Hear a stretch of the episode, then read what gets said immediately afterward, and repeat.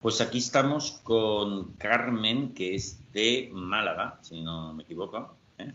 y que ha hecho un trabajo espectacular con una de nuestras, de las psicólogas de nuestro equipo, con Luz Egea, que es de Sevilla. Además, aprovecho para decir que Luz es del equipo de Sevilla de un centro nuevo que tenemos, que acabamos de abrir hace muy poquito en Sevilla, y que ya está disponible para hacer terapia presencial en Sevilla. Luz Egea es una de las terapeutas del equipo en Sevilla y es una crack, como todos los terapeutas de, nuestro equipo. Y entonces Carmen ha hecho una terapia fantástica, súper breve, y, pero muy bien hecha y ha superado unos problemas que nos describirá aquí, que básicamente es un problema de lo que nosotros llamamos de cuando le coges como fobia social. Ya le coges miedo a interactuar, al que pensar la gente y todo eso, ¿no? Entonces, Carmen, me gustaría preguntarte primero, ¿cuánto tiempo eh, tenías has tenido esta fobia social fuerte, esta dificultad, que también era incluso para salir a la calle y quedar con gente, ya no te digo, etcétera, ¿verdad? Pues me ha durado durante unos cuatro o cinco años más o menos hasta que contacté con vosotros y di el cambio realmente, pero fuerte cinco años, cuatro o cinco años más o menos. Oye, Carmen, e implicaba, corrígeme si me equivoco, eh, tenías problema incluso, o sea, esta este miedo social que te había cogido, que había aumentado, eh, te impedía incluso salir a la calle, eh, ir a comprar, mucho más ir a tomarte un café por ahí a una terraza, ¿verdad? Exacto. ¿Qué pensabas? Eh, ¿cuál, era el temor? Que la gente pensase mal de ti, hacer el ridículo, esas cosas, ¿verdad? Exacto. El que dirán, el me miran, el no estoy a gusto, no me gusto yo y, y si yo no me gusto, a quién le voy a gustar, ¿no? Digamos por decirlo así. Como es, una, es una fobia social, un temor a hacer el ridículo. Eh, en realidad, por ejemplo, muchas veces la gente que es muy tímida tiene eso también, ¿sabes? Tiene ese miedo a, estar entre gente, ¿no? Pero pues es lo mismo. Oye, eh, bueno, todo hay que decir, muchas veces en psicología hablamos de que, a ver, uno llega uno a veces desarrolla esta fobia social por cosas que nos han pasado, ¿no? A veces, pues, como es tu caso y muchos casos, ¿no? Que, por ejemplo, tienes un novio o una relación chunga. Tienes eh, un poco de bullying en el cole. Eh, sucesos que pasan que, coño, te van estresando y, que te ponen en esa situación, ¿no? Pero eh, en esta ocasión, haciendo la terapia con luz, ese tema, prácticamente el origen de por qué tú le habías cogido ese miedo, no lo habéis tratado mucho. Habéis ido directamente al miedo, ¿verdad? Exactamente. Hemos roto directamente con lo que daba por saco. Y, curiosamente, una vez ese miedo, mediante los cuatro pasos, la exposición, ha superado, luego esas cosas que, que te sucedieron, que te llevaron allí, bueno, ya las ves de otra manera, ¿no? Las ves de una manera mucho más comprensiva, ¿no? Exacto. Ya no se piensa, no llega a pensar de la manera que pensaba antes. Piensa con calma, con, con determinación, con sin miedo, sin nada. oye, Carmen, eh, cuéntame, cuéntanos algunas de las exposiciones que, que, te costaban y que hiciste para superar ese miedo a, al ridículo, a estar entre otros, ¿no? Pues, por ejemplo, salir a tomar café sola, sentarte en la terraza a tomarte un café y disfrutar del café y del tiempo y de lo que es la calle realmente. Esto fue de las primeras cosas que hiciste, ¿verdad? Esas fueron las primeras cosas. Oye, y antes que hemos hablado, que me has descrito un poco tu proceso, me decías, ostras, y me sentía fatal. ¿Cómo te sentías haciéndolo?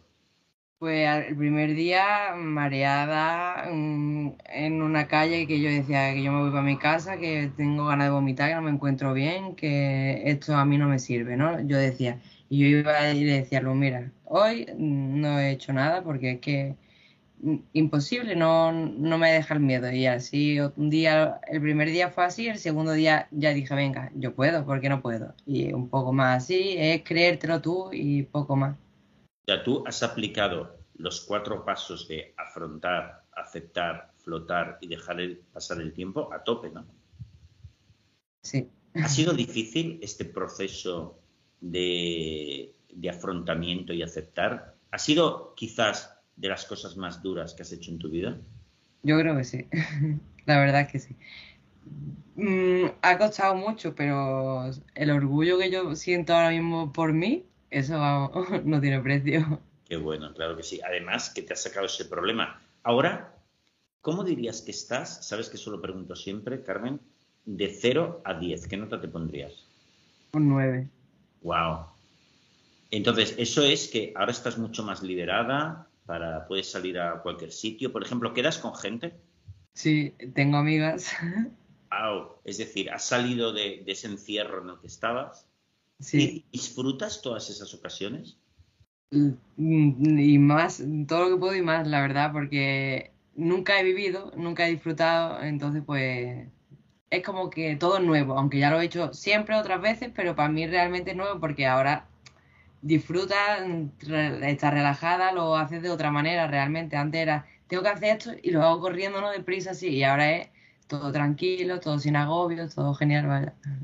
Pero tú hay que decir que, Carmen, tú antes me has contado que tú habías hecho ya otras terapias de psicología antes, ¿no? Incluso que habías sido durante tu vida, habías sido hasta 15 psicólogos. Por lo menos, sí.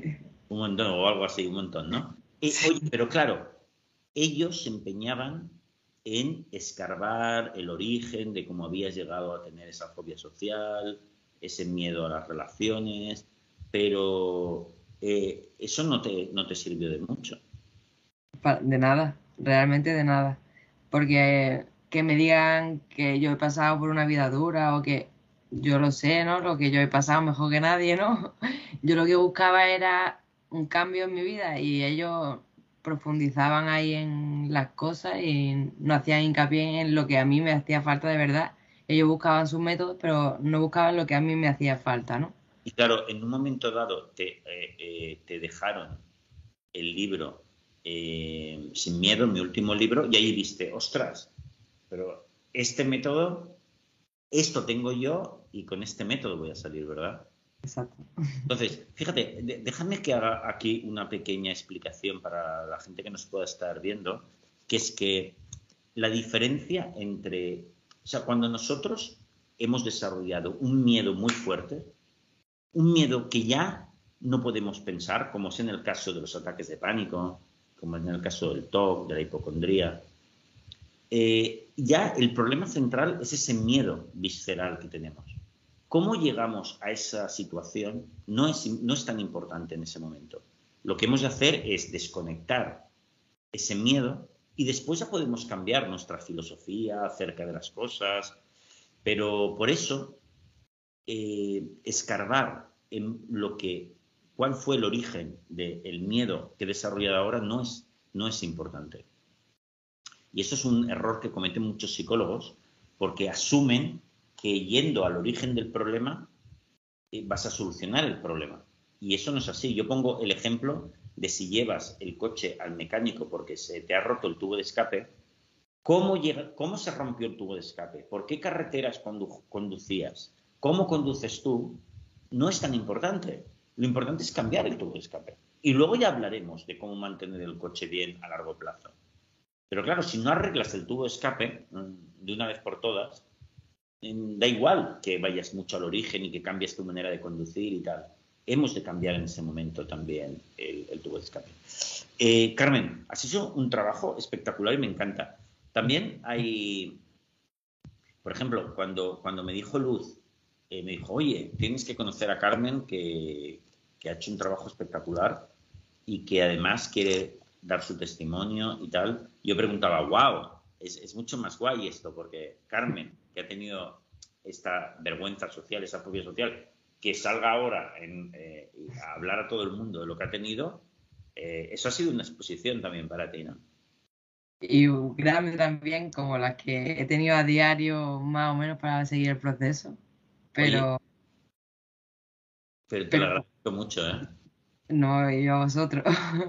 No, valiente. Y, vas a seguir trabajando, aunque la terapia eh, ya la has acabado vas a seguir trabajando tú, llegando más lejos, con, aprendiendo ahora sobre tus, tus, nuevas capacidades y tu nueva inteligencia emocional, ¿no? Estoy súper contento de haberte tenido aquí y de charlar con nosotros.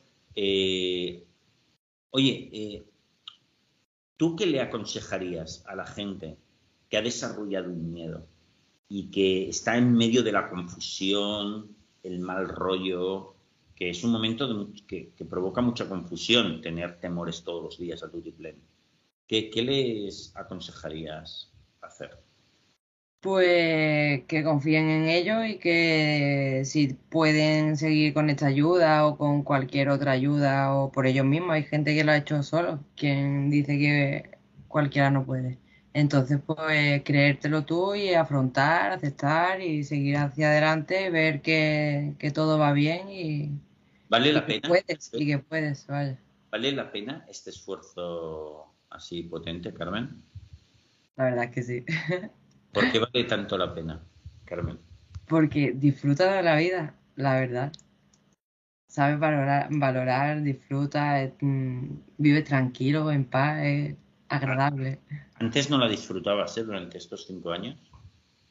No, la verdad es que no.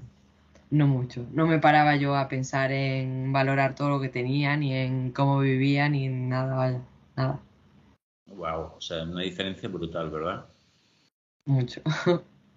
Pues guapísima. Eres un amor, Carmen. Eh, tu testimonio me encanta porque tiene un doble de, de, ayuda y sé que, que, lo has hecho muy bien. Y guapísima. Te, mando un beso muy grande. Nos vemos, igual nos vemos en Málaga. tengo que ir dentro de poco. Y te mando un abrazo muy grande. Otro para ti.